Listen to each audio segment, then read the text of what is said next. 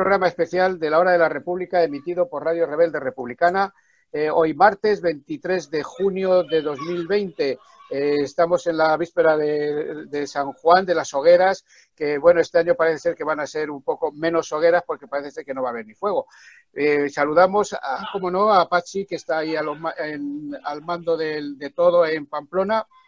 Saludamos a Félix Arana, que es la, persona que se encarga de la página web de Unidad Cívica por la República, a Juanjo Picó, que está aquí en Madrid, y también tenemos hoy un, invitado, eh, tenemos un invitado muy especial, que es Sergio Galvez Yesca, historiador, doctor en historia contemporánea, contemporánea y autor, entre otros, del libro La Gran Huelga la Gran Huelga General del 14D de 1988, de, que está aquí en Madrid. Este libro lo escribió en 2018 y es, una, es un referente para estudiar todo el movimiento obrero español. Y como decíamos, Pachi, que está en Pamplona, y Ángel Pasero, que os da un abrazo a todos y todas. Vamos con nuestro comentario que nos han pedido, nos ha, sido solicitado por diversas eh, personas que nos siguen y que, lo, y que fue emitido en, el 27 de marzo de 2020, de 2020, es decir, el primer programa especial que hicimos con Radio Rebelde Republicana.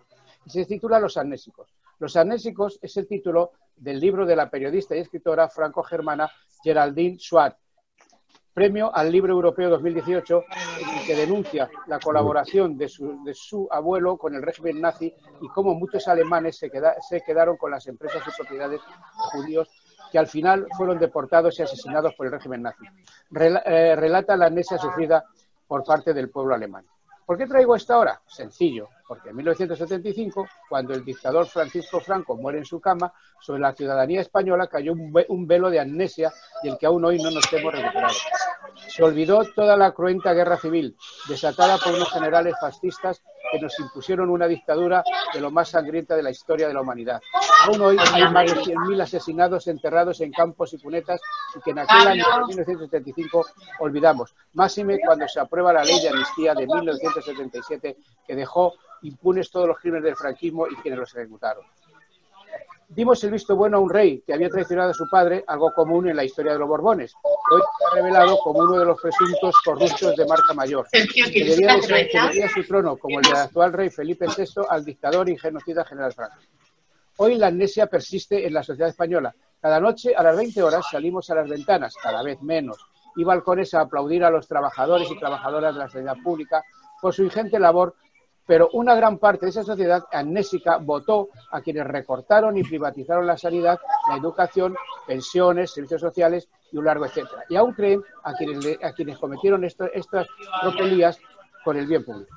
Hay que salir de esa, de esa amnesia que los malos políticos de todo orden, desde la jefatura del Estado, que en sus horas más bajas sigue considerando a la ciudadanía como meros peones, pasando por el gobierno, la oposición, las comunidades autónomas, diputaciones y ayuntamientos, grandes y pequeños, que piensan que los españolitos y españolitas no pueden manejar, no pueden manejar a su antojo.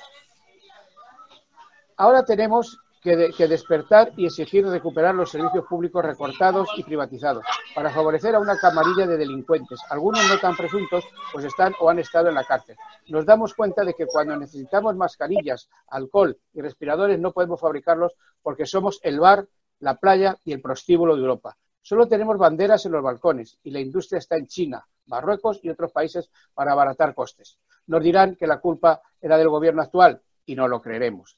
Cuando toda esta vorágine del coronavirus pase, aún sin estado de alarma vigente, no ha pasado, tras, meses de, cuarentena, miles de fallecidos y la economía de la, y la, de la clase media, autónomos, trabajadores por cuenta ajena, está en, la, está en la ruina, los gurús de turno dirán que son tiempos de sacrificio y desesperación para los de siempre, y tal vez no lo creamos. Y si la economía se recupera y funciona de nuevo, nos dirán que los salarios y derechos tendrán que ser más miserables para el bien del país. Es decir, que los ricos cada día serán más ricos y los pobres cada vez más pobres. Tenemos que superar esta amnesia que nos ata. No sea, sé que cuando, no sea que cuando queramos despertar ya no podamos revelarnos, porque estará prohibido pensar. disentir, ser diferentes, porque tal vez seamos un rebaño de ovejas vigilado por las sienas, tal vez entonces sea demasiado tarde. La superación de los planteamientos reaccionarios de nuestra sociedad nos ha de llevar a la consecución de una sociedad sin súbditos, al sentimiento común de ser ciudadanos en un Estado libre e igualitario, fraternal y solidario, que abra la esperanza de un futuro carente de las amenazas del pasado. Esta sociedad integradora es un Estado libre y democrático, será ineludiblemente la Tercera República. Salud y República. Vamos con una pausa musical, que nos la pone Pachi. Se van llevando la memoria, queda en la historia una manchón borrón. Mientras el resto sufre amnesia, un viejo recuerda una canción de aquella lejana batalla donde pudo morir en una guerra no ganada. A veces me pregunta por ti. Se crea aún la trinchera, otra bandera de otro color solemne en su viento ondea sobre la cima y en su salón. A veces habla con fantasmas de cuyo nombre se olvidó. Vencidos nunca regresaron. Bueno, pues después de esta pausa musical continuamos en la hora de la República de hoy, martes 23 de junio. Eh, Juanjo, ¿qué tenemos de efemérides? Bueno, pues hoy tenemos eh, unas cuantas efemérides que queremos traer hoy aquí al programa, a nuestros oyentes, y recordar que el día 24 de junio de 1909 fue la semana trágica en Barcelona, esa rebelión popular que, encabezada básicamente por los anarquistas, supuso pues, confrontar con, la, con toda la situación que había en la guerra de Marruecos y la rebelión, pues bueno, para dejar de pagar que los pobres fueran la la carnaza de los ricos en las guerras, como siempre ocurre. El 26, perdón, el 24 de junio de 1972 fue la detención de los 10 sindicalistas de comisiones obreras en lo que posteriormente fue el proceso 1001, ese proceso que la dictadura ya, no digo que agónica, pero en todo caso ya herida de muerte, en todo caso marcada por las luchas obreras, pues significó pues, eh, un paso más en, el afianzamiento de las comisiones obreras, aunque hubieron pues, mucha gente, no solamente estos 10 sindicalistas, que sufrieron en sus carnes pues, la represión y algunos algo más.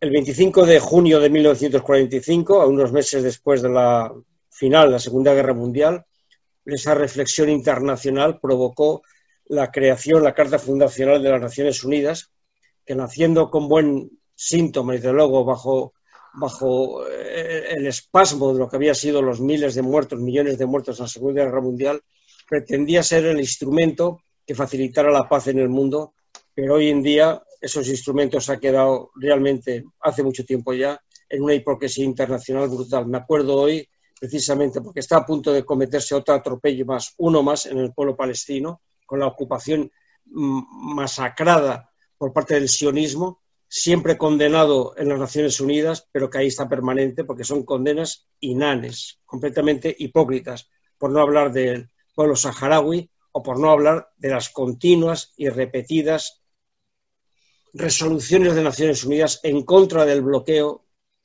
a la isla de Cuba y que ahí está permanente. El 26 de junio de 1977 fue la primera manifestación de los colectivos de LGTBI en Barcelona y que coincidieron con toda la represión que supuso en lo que hoy día es el Día del Orgullo, que se celebra todos los 28 de junio.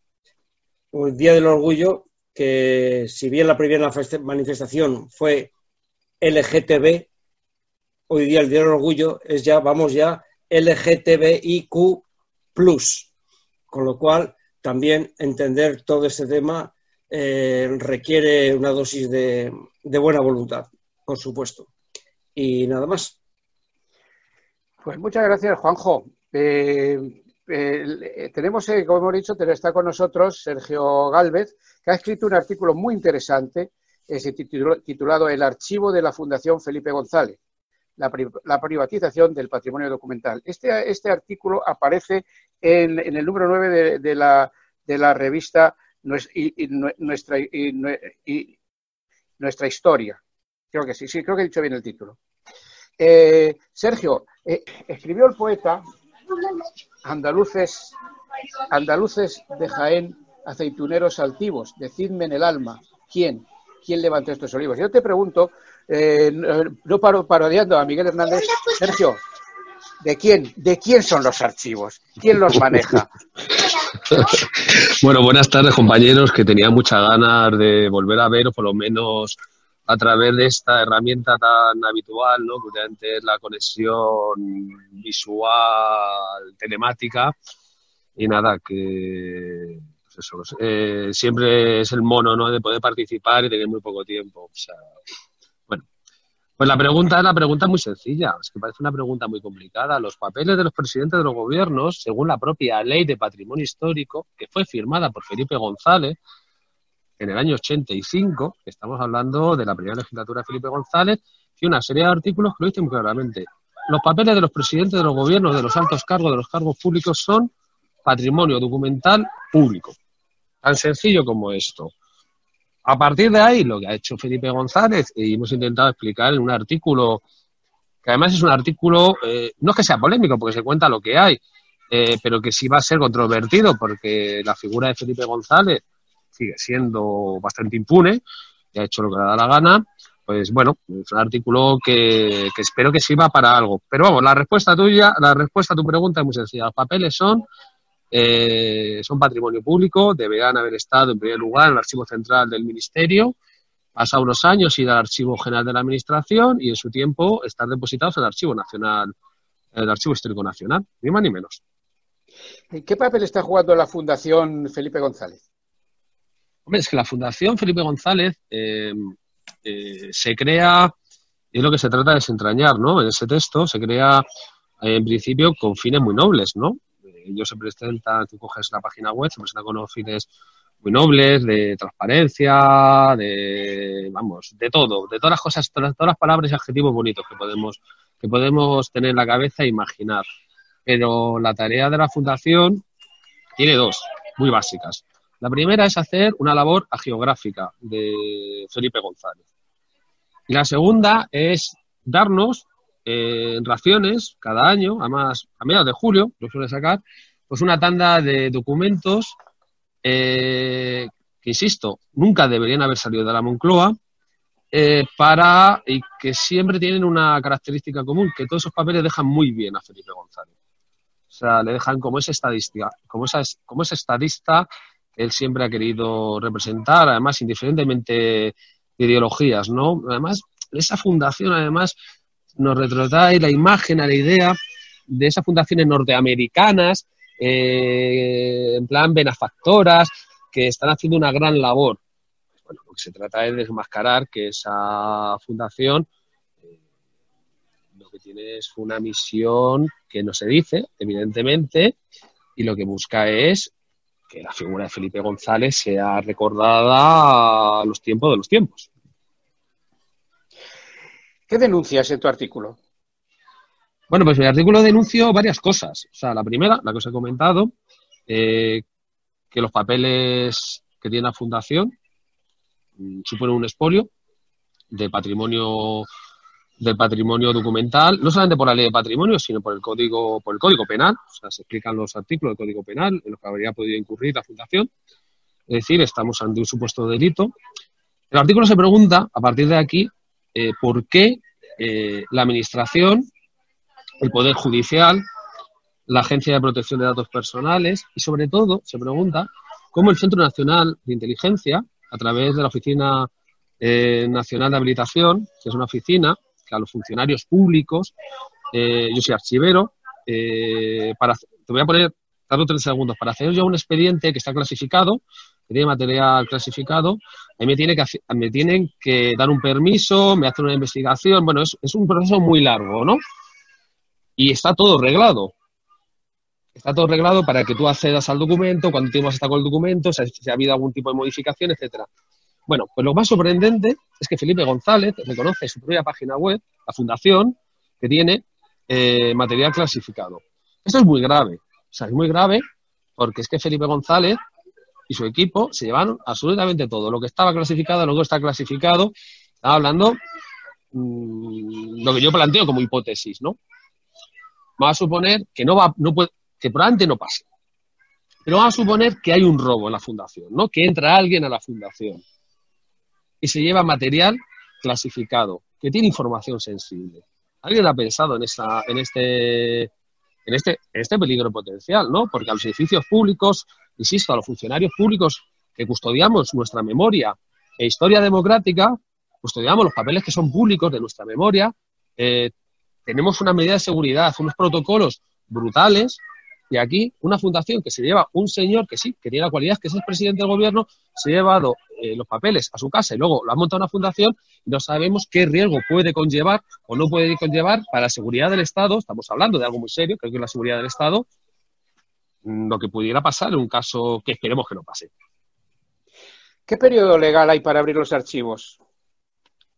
Bueno, es que eso depende, depende de muchas de muchas circunstancias y la normativa no es clara ni es precisa. Pero básicamente, eh, dependiendo que contenga. Pero bueno, básicamente buena parte de la documentación de Felipe González debería estar ya, eh, si no abierta, en proceso de apertura. Hay que recordar que Felipe González termina su mandato en marzo del año 96 y básicamente a los 20, 25 años la documentación puede empezar a consultarse. Si tiene datos personales, que es lo que sucede en gran porcentaje de la documentación, pues se amplía a 50. Pero bueno, se puede hacer un acceso personalizado, se puede hacer diferentes maneras. Lo que no es concebible, en ningún caso, insisto, es que una fundación, además, regule a través de su propia página web, o sea, a través de, de lo que ellos deciden, qué se publica, qué no se publica y qué se puede ver y no se puede ver. Porque no se puede acceder a la fundación. Además, con otra cosa, no sabemos el total, el volumen, qué se llevó, no se llevó. creemos que se llevó todo, o prácticamente todo, por lo que se dice en el artículo. Hasta estos días se ha hablado mucho de Felipe González, aparte de que se mete con el gobierno, eh, que, lo, que, lo capitanea su partido, también se ha hablado de él porque se ha querido formar una comisión para investigar lo de los GAL. Y esa comisión, pues, que ha sido PSOE, PP y Vox los que lo han echado para atrás. ¿Qué opinas de esto? Pues bueno, yo lo primero, eh, bueno, lo primero que a mí me decepcionó mucho fue la posición de Unidas Podemos, cuando en un primer momento se opuso. Además, no me gustaron nada y así lo he hecho a las personas del grupo parlamentario, así se lo he hecho transmitir, eh, bueno, que creía que era una decisión equivocada. Porque es verdad que tenemos que hablar mucho del escudo social, de la reforma laboral, pero aquí, cuando estamos hablando de la CIA, de Felipe González y de Logal, estamos hablando de derechos humanos derechos humanos de las víctimas, de crímenes de Estado. Y eso, eso es muy importante. Y eso no puede estar nunca en una, en una mm, posición secundaria. Nunca, siempre estamos igual, ¿no? Es que el tema de las víctimas, el tema de la ley memoria histórica, no es el momento. O sea, no hay momentos para esto. O sea, los derechos humanos no tienen momento. Los derechos humanos tienen que ser permanentes. Y en ese sentido, por un lado, ser muy crítico en ese primer momento con Unidas Podemos, además las declaraciones de Chenique hablando que esa documentación no tenía valor, me vas a disculpar, eh, pero es que no, quien tiene que terminar eso serán los historiadores, los archiveros, los políticos, o sea, los políticos podrán opinar de política, pero no del, del valor documental. Entonces, bueno, por otro lado, contento con la rectificación de Unidas Podemos y el final era el esperable, o sea, el final es el manto de impunidad, lo que el equipo NISCO llamó en el año 2004 el modelo español de impunidad. Aquí el franquismo sigue siendo legal, las víctimas del franquismo, lo decía el editorial, eh, siguen estar reconocidas y los tribunales políticos, los tribunales represivos del franquismo siguen siendo legales, las sentencias siguen siendo legales y creo que es un tema que nos enseña cómo en este país la impunidad del franquismo es un hecho totalmente real y actual. Juanjo, ¿quieres preguntar algo? Eh, sí, quería volver un poquito al tema de la fundación, porque la verdad que me sorprende lo que está comentando Sergio, me sorprende en el sentido de que, de que vamos, para dar la impresión, Sergio, de que, de que en tu opinión es una presunta ilegalidad o en todo caso que hay unas grietas en la propia legalidad por en la cual se, vamos, se, está, se está escapando ese tema. y lo que quería preguntarte es mm, si está en tu intención, después de este trabajo que has hecho, que creo que es novedoso a la hora de, al menos visibilizar este tema, si esto va a tener algún recorrido o si vas a potenciar algún recorrido, aunque no seas tú el actor de, esa potenciación. Es decir, de mandarlo, por ejemplo, yo qué sé, se me ocurre mandar eh, a los grupos parlamentarios o al, fiscal o a quien tema, en fin, eh, no metiendo temas jaleos, sino que meterte, pero si en todo caso darle una, darle una, una, una trascendencia a este tema. Eso por una parte. Y por otra parte, pues creo que no has contestado ya, pero está el tema de, de, que parece ser que no has podido ni entrar a la fundación, o que no se puede entrar en la fundación, ¿no?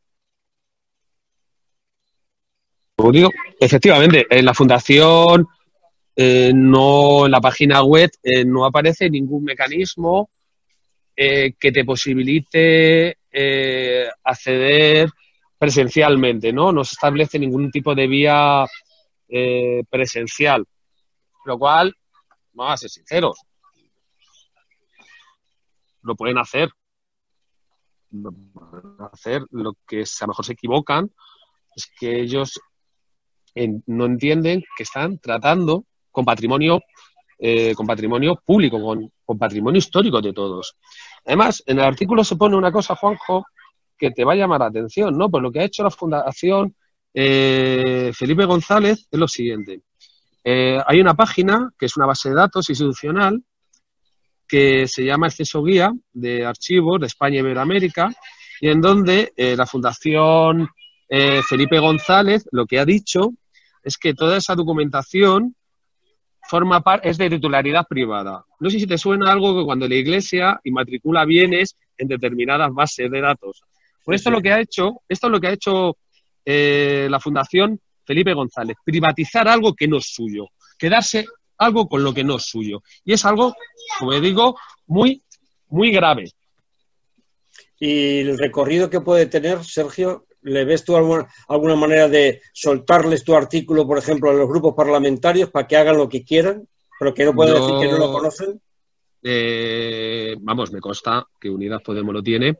Eso pasa que ahora mismo lo que ha coincidido ha sido con el tema, con el tema de, eh, de la desclasificación de varios documentos de la CIA, que ha coincidido, ha coincidido con, con mi artículo casualmente.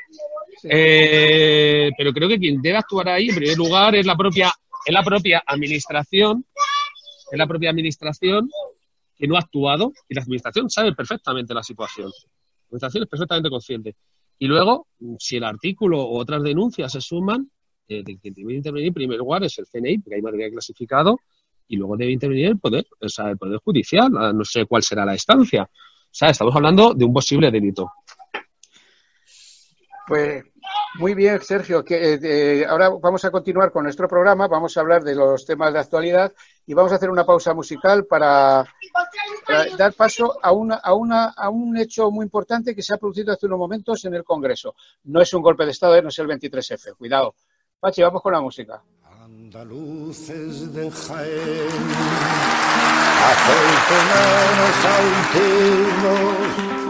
Decidme en el alma quién, quién levantó los olivos, andaluces de Jaén, andaluces de Jaén. No los levanto la nada, ni el dinero, ni el Señor, sino la tierra callada, el trabajo y el sudor, unidos al agua pura y a los planetas unidos, los tres dieron la hermosura de los troncos retorcidos, andaluces de Jaén.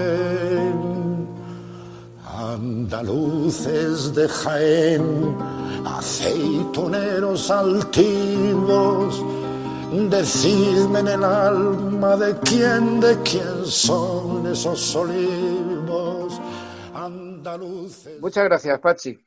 después de esta pausa musical. Volvemos y decía que, ha habido un acontecimiento importante en el Congreso de los Diputados y es que hoy se, eh, ha admitido a trámite, a trámite la ley sobre los bebés robados.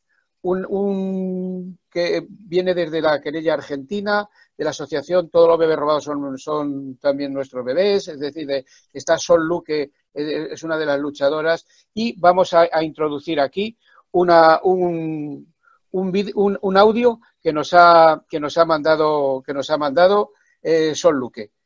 Hoy el colectivo de víctimas por el robo de bebés estamos de enhorabuena, porque ha sido admitida a trámite en el Congreso de los Diputados ahora mismo, esta misma tarde, eh, la proposición de ley de bebés robados en el Estado español.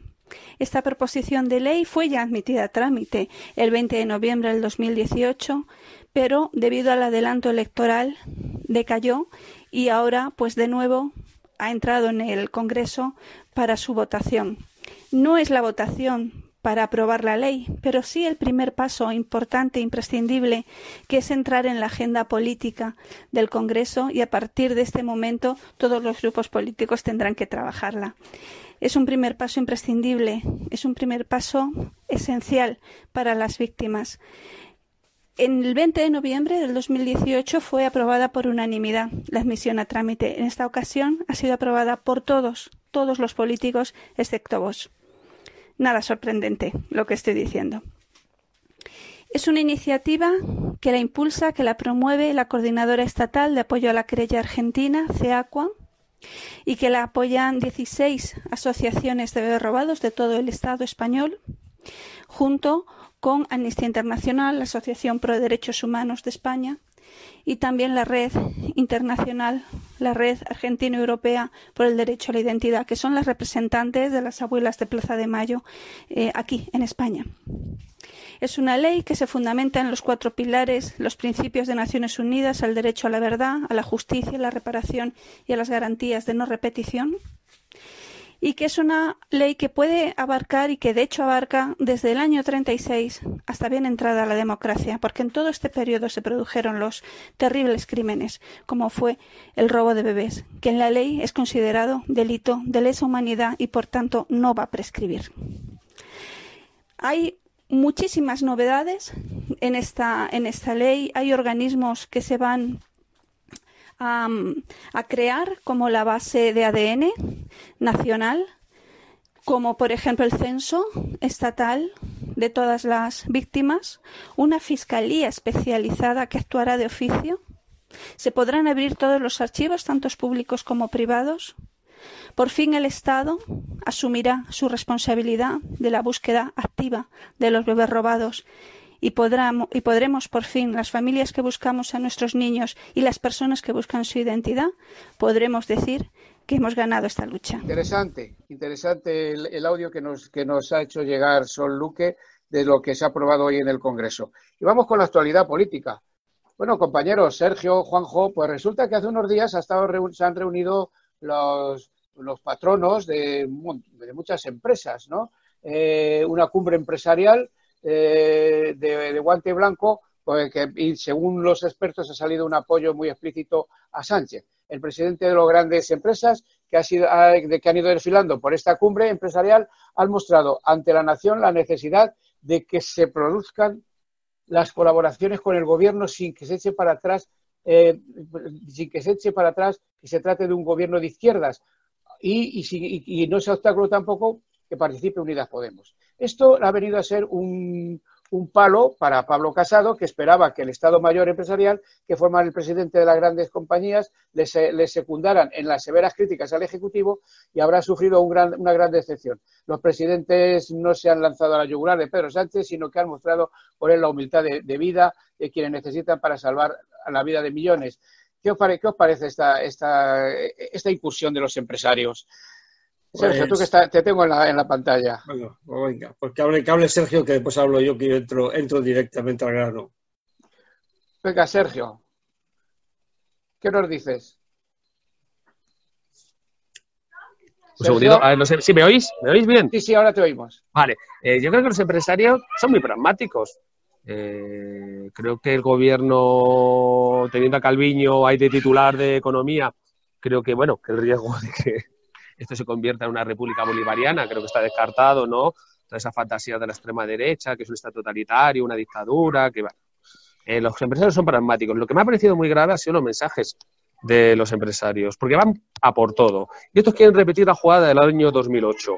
Hay, por ejemplo, declaraciones de los empresarios invitando a que renunciemos de gratis a, derecho, a un derecho conquistado por el movimiento obrero, como es el derecho a las vacaciones. O que le, o le sigamos pagando los ERTES eh, porque sí, cuando luego, eh, según se hacen inspecciones, están saliendo o no están saliendo. Creo que es una puesta en escena para intentar negociar lo que puede ser la salida. Porque aquí lo que se está jugando, lo decía antes, es la salida que va a haber en septiembre. Porque yo creo que lo grave de la crisis va a ser a partir de septiembre, octubre, que es cuando tenemos que tener ya armado eh, la respuesta para evitar una salida como el año 2008 y buscar una salida social donde nadie se quede atrás. Juanjo. Pues mira, compañeros, em, me viene aquí Julio Anguita a la cabeza. Programa, programa, programa. A los empresarios les importa tres narices que, bueno, perdón, no les importa tres narices que esté o no Unidas Podemos en el gobierno. Lo que les importa es cuál es la salida. Y eso ahí es donde no ceden ni un ápice.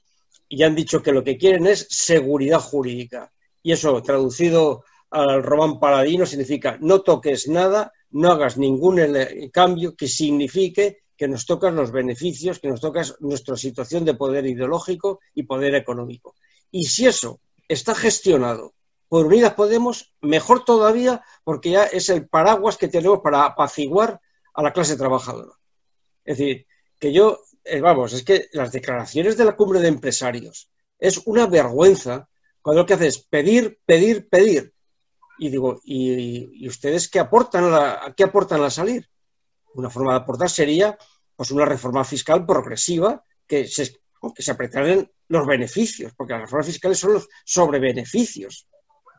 Entonces aquí, aquí lo que está en juego es la salida.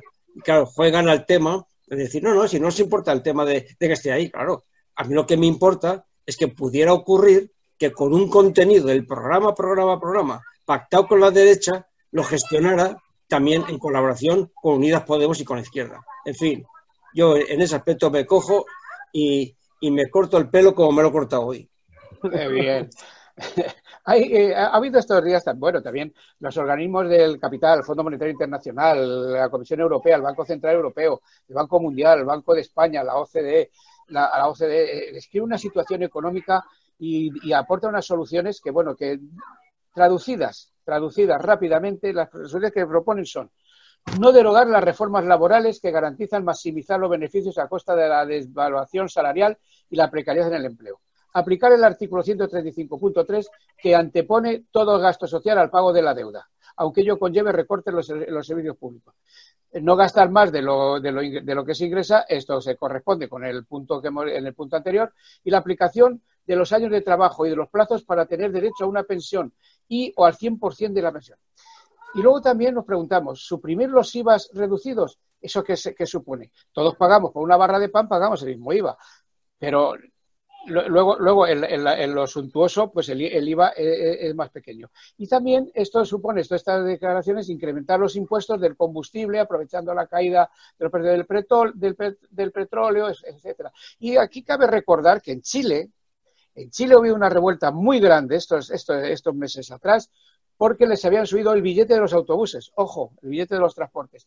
Y aquí, bueno, pues Vamos a ver qué pasa, a ver qué nos hace este gobierno de coalición, que como lo hemos dicho aquí a la hora de la República, apoyamos al gobierno de coalición mientras ha estado el estado de este, este estado de, alarma y de, pero ahora el, gobierno de coalición tiene que dar respuesta a todos a todos estos y que derogue la, reforma laboral de 2012 aquella que impuso sin negociación el, del gobierno del Partido Popular y la, y, o sea, y, esas insinuaciones de la OCDE en su punto 4 para aumentar los años de jubilación, es decir, que tenemos un trabajo eh, que nos espera un otoño bastante. Que no, Ángel, que es que, es que, es que el, el, tema es que para mí eh, se ha acabado el, apoyo crítico. Es decir, el apoyo lo hemos tenido al gobierno, pero se ha acabado el apoyo. Tiene que haber otra nueva fase.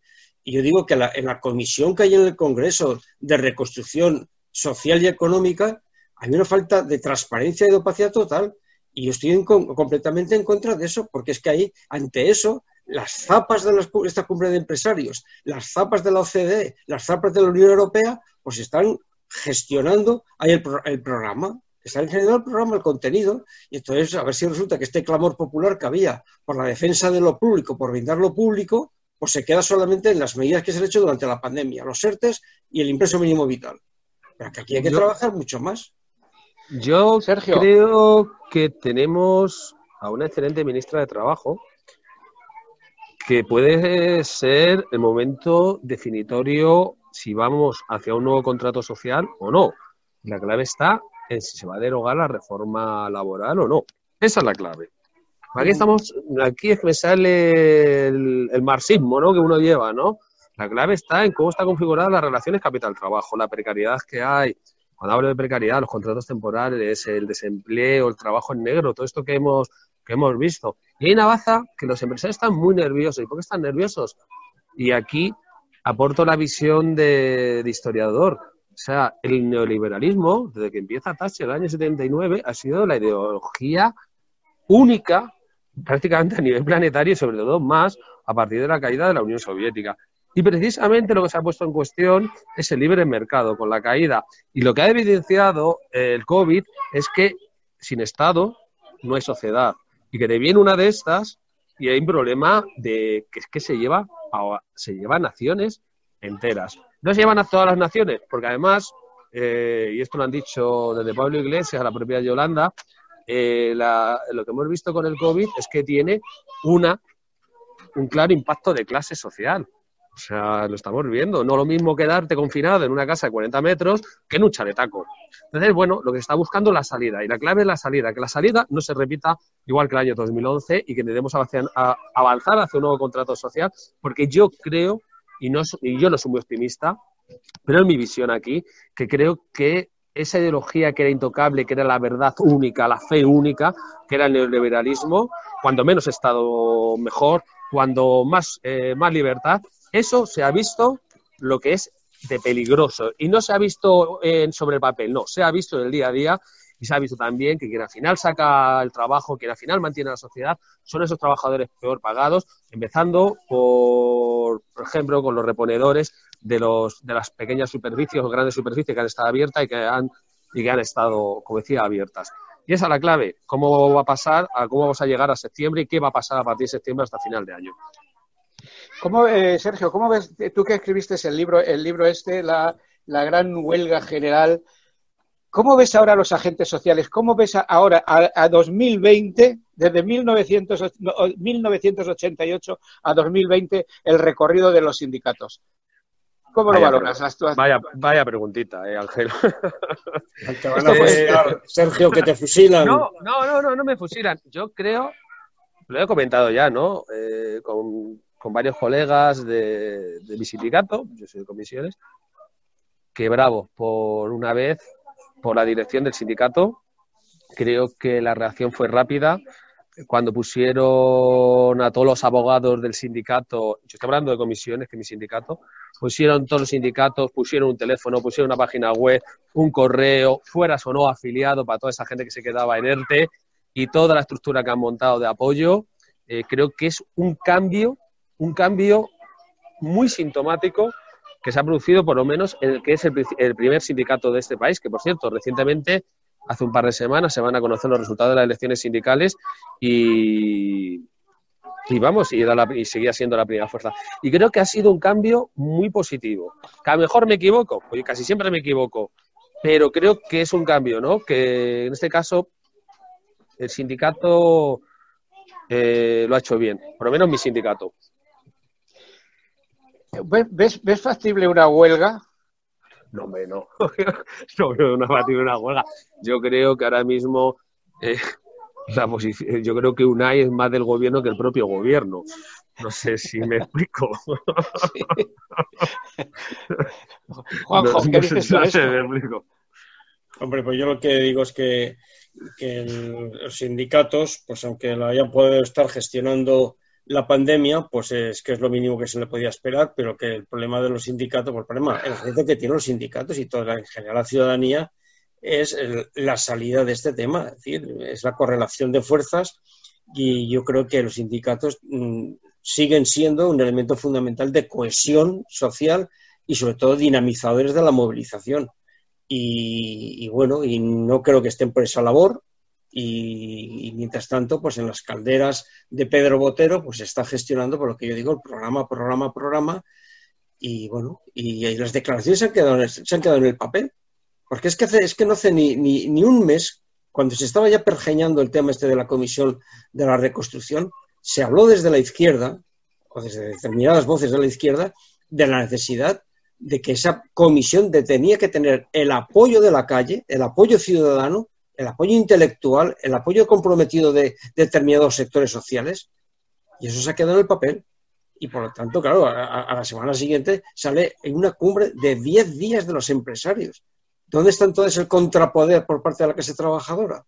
Y si en ese contrapoder los sindicatos, como unos más, pero importantes, no toman la cuestión de dinamizarlo, pues repito, en la caldera de Pedro Botero se estará gestando por lo que el parto de la burra que veremos en septiembre, con las pensiones o con todo el programa que antes comentabas tú, Ángel, del programa de la OCDE.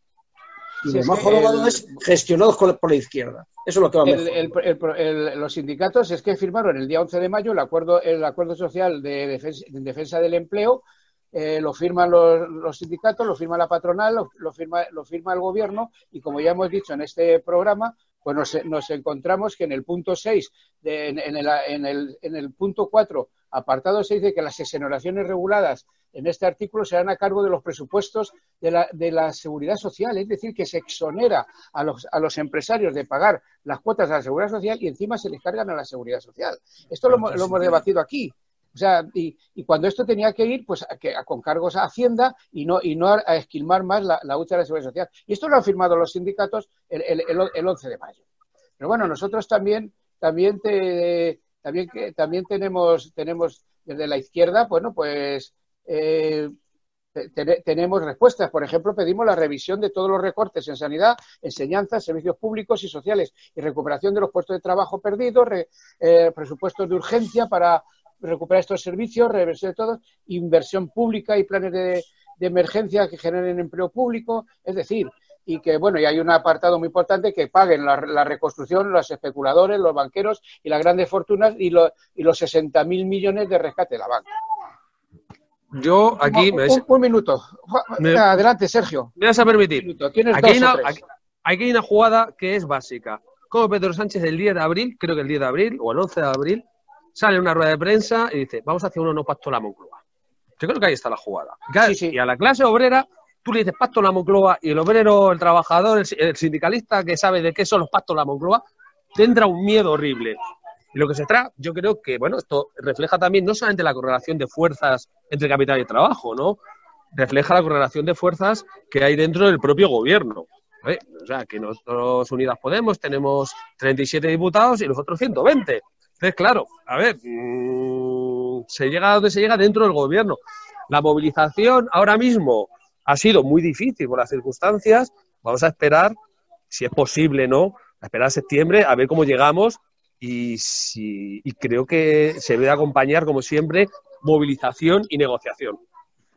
Sí, se habló de los pactos de la Moncloa y al final, bueno, eso sí que ciertamente pues levantó ampollas en toda, la clase trabajadora, sobre todo los que los que nos acordábamos de aquellos años de 1977, creo que fue. Sí, 77.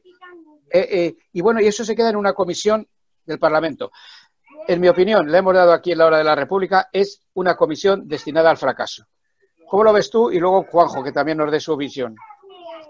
Al fracaso, pues vamos a ver. Están, eh, está pasando por ahí todo, todos los expertos de todos los grupos. El tema es, al final, creo que la clave es hasta dónde quiere llegar el PSOE. Vamos a ser sinceros. O sea, ahí se va a ver muy claramente qué PSOE hay. Como ya sabes que el PSOE se puede levantar día par majete y día, y día impar ultra neoliberal, pues vamos a ver cómo termina esto, ¿no? Pues yo creo que el PSOE también se juega ahora mismo con un PP tirado al monte, se juega también buena parte de un electorado que tiene un voto depositado temporalmente en el PSOE y el PSOE siempre piensa en términos electorales. Juanjo. Pues mira, yo creo, compañeros, que el fracaso no se va, o no fracaso, no, no, es, no se mide en una foto de que se levantan y que se rompe o no se rompe la, la comisión. Yo creo que el fracaso hay que medirlo en función del contenido y en función de quién gestione ese contenido. Y yo, si lo miro así, para mí puede ser un fracaso. Porque creo que los contenidos, yo no voy al programa máximo, tampoco voy incluso ni al programa que estaba firmado de coalición, pero que el clamor que había de blindar los servicios públicos de educación, sanidad, dependencia, cuidados y pensiones, mm, ahí, lo, ahí lo mediré yo. Y después, y después, por supuesto, quién lo gestiona. Sí, el gobierno, el gobierno este ha sido, en, en, todo esto que ha ocurrido con el COVID-19 ha sido poco valiente. Tenía que haber intervenido parte de la sanidad privada y haber demostrado que quien gobierna es el gobierno y no, y no, y no los gritos de la bancada de la derecha y de la ultra, y de la ultraderecha y las descalificaciones. Pues llevamos, eh, nos quedan uh, unos 17 minutos de, programa. Vamos con una pausa musical y tenemos que hablar de la República también de los valores republicanos y del laicismo y de una y de algo que habéis propuesto vosotros, Juanjo, en el Congreso de los Diputados. Vamos con esa pausa musical y volvemos en unos minutos.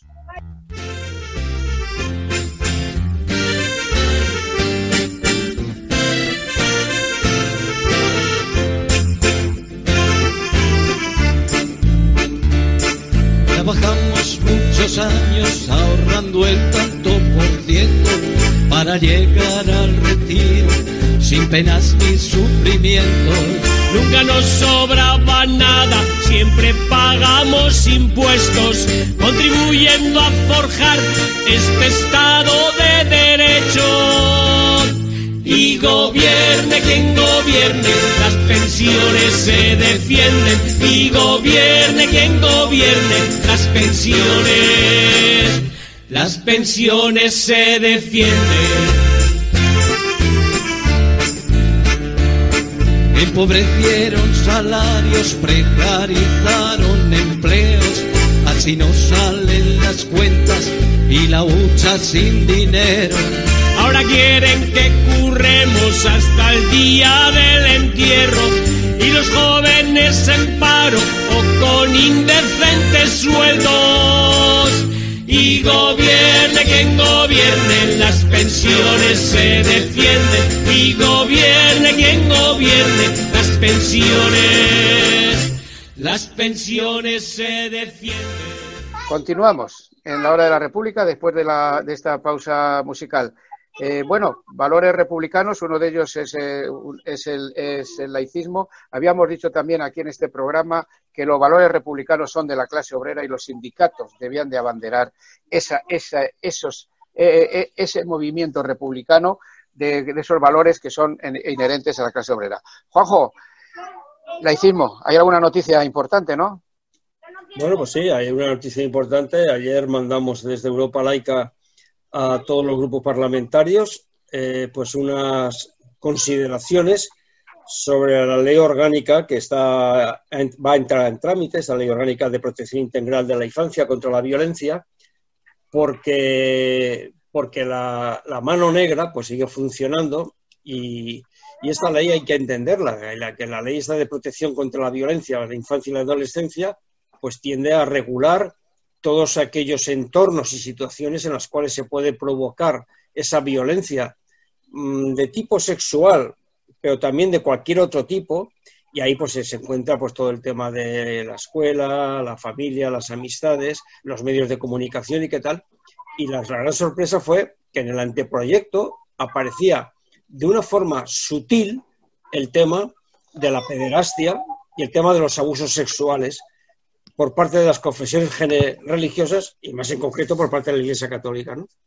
Entonces, en el proyecto de ley ha desaparecido ese tema y desde Europa Laica, pues ayer mandamos a los grupos parlamentarios pues, una serie de consideraciones para solicitar que en el trámite de enmiendas pues se considere la forma en la cual se pueden, por ejemplo, pues eh, que la ley prohíba que determinadas normativas internas de las confesiones religiosas, como por ejemplo el secreto de confesión, puede ser el, paraguas que permita que la ley no se lleve a cabo en esos entornos. Porque, claro, aquí el tema del secreto de la confesión es un paraguas, es una excusa que aunque ha habido una, una gran clamor a nivel mundial y reconocido por la propia Iglesia de que eso, fin, era, era, un, coladero, sigue estando presente en el Código de Derecho Canónico y por lo tanto eso, una sociedad civil y laica, la democracia tiene que estar por encima de todo y por lo tanto ya que tiene que haber una ley que diga proteger a la infancia, pues también que lo proteja la pederastia y los abusos sexuales, que no son exclusivos de la Iglesia Católica, pero evidentemente son de la Iglesia Católica. Y eso es una, enmienda que se le ha presentado y también otra enmienda de sentido que también que se evite el adoctrinamiento en doctrinas homófobas o que en contra de la libertad sexual o en contra de la libertad afectivo-sexual que por parte de, de los dogmas religiosos, en fin, que os voy a contar, que son día a día y que eso en las escuelas, pero también en los púlpitos, pues se dejan caer. Entonces, pues bueno, pues ha sido una, un, trabajo que hemos hecho analizando el proyecto de ley, se lo hemos comunicado y bueno, pues, eh, a ver qué, qué, respuesta tienen, si nos quieren recibir, si no nos quieren recibir y qué tal. Y la segunda noticia, mmm, ya no relativa a la política, sino a la sociedad, pues ha sido que ha salido, como todos los meses, el, barómetro del barómetro en el cual se comentan cuáles son las prácticas y las creencias de la sociedad española en base a unas encuestas que son autocontestadas, es decir, que no son, cada una persona puede contestar lo que quiera, nadie lo obliga a contestar, pero bueno, que marcan una tendencia claramente y las últimas tendencias pues son pues eso, personas que se declaran católicas en España hoy día, en el mes de junio, encuesta del mes de junio, el 61%. Hay que recordar que en el año 2000 era el 83% personas que de esas católicas son católicos que se declaran que son practicantes, es decir, que no solamente son por rutina practicantes, del 61 baja al 20%. Y después el tercer capítulo son las personas que nos consideramos no religiosas en sus distintas variantes, ateos, agnósticos, indiferentes, que son el 36%. La clave de todas estas cifras que aparte de poder ver la trayectoria desde el año 2000, cómo ha ido eh, eh, eh, subiendo unas, bajando otras, es lo más importante, lo que no más tiene que importar es en el tema de la juventud. Pensar que, por ejemplo, de esos 61% que se declaran católicos, en la, franja de 18 a 24 años se queda en el 40%. Y de los no religiosos en España, que en términos globales es el 36%, en la franja de 24 a 30 años sube al 57% de personas no religiosas. Entonces la pregunta es, ¿cómo es posible que teniendo la sociedad tan secularizada, tan separada de las prácticas y los dogmas religiosos, la legislación siga todavía con este aconfesionalismo católico, que es un oxímoron, pero que está ahí presente? Es muy curioso que se dice, soy, soy católico no practicante. Eso es como decir, soy vegetariano no practicante. Bueno, pues, bueno, pues, pues, pues fíjate, pues es que, es que ahí estamos, pero, pero que tú date cuenta. Sin embargo, fíjate, la encuesta está que es, que es muy simpática, porque yo la, sigo todos los meses. Eh, fíjate, los católicos, los católicos, vamos, del 83% del año 2000 se quedan en el 61%. Pero sin embargo, los, católicos practicantes se mantienen igual. Es decir, que realmente lo que está ocurriendo es que aquellos que se bautizan o lo que sea, pues mm, desaparecen de tema y las iglesias están vaciadas. Los bautizos hoy día son el 50% de los nacimientos. Cuando hace nada eran el 80%. Las bodas civiles están al 78%. Cuando hace nada, cuando desde el año 2000, 78% eran las, las, católicas. Es decir, el grado de secularización social es enorme. La contradicción con la legislación y los comportamientos, más enorme todavía. Sergio, ¿Qué, opinas de todo esto? Pues yo voy a tirar, pues bueno, para mi profesión, ¿no? Eh, que, que soy archivero ahora, o sea, vamos, me gano la vida como archivero. Creo que sigue siendo indecente que la legislación no permita o no permita una vía directa a las víctimas de abuso, de pederastia, a la documentación que custodia la Iglesia y creo que sí, creo que sería una parte fundamental eh, que las potenciales víctimas, las posibles víctimas, pudieran tener un acceso directo, que además fuera garantizado por el Estado, eh, por la administración pública, mejor dicho, a esa documentación que les permitiera, en su caso, iniciar los procesos judiciales o lo que ellos consideraran.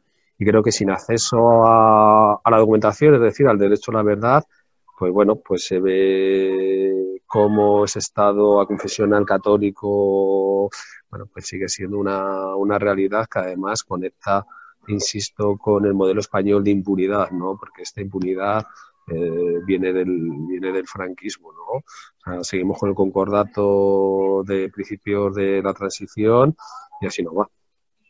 Pues eh, tiene razón Sergio, se me había olvidado comentar que la tercera enmienda es que se levanten los secretos derivados de las denuncias promovidas, aunque hayan prescrito, así como el resarcimiento patrimonial de los afectados.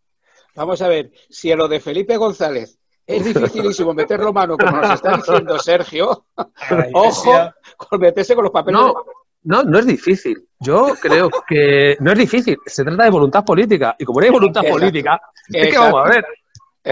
¿Tú piensas que mañana da el presidente del gobierno una orden al Ministerio de Cultura, que es el que debe valor por el patrimonio, el patrimonio histórico documental, y el Ministerio de Cultura, el CNI, el Poder Judicial, no se ponen las pilas Pues a sí. través de la Fiscalía General del Estado? Es un tema de voluntad política. Sí, Porque además está, o sea, en el caso de Felipe González se sabe dónde están los papeles. En la calle, el sitio, todo. Se presentan allí y el problema se termina en una mañana. ¿eh? Pues estamos ya en los últimos minutos de nuestro programa. Tenemos el rincón poético, la agenda y nuestro epílogo. Una pausa musical breve y volvemos. Eh, Juanjo, eh, rincón poético, vamos con él. Pues Eh, sí. Que lo escribe nuestro compañero Daniel Fernández Abella y Juanjo le pone voz.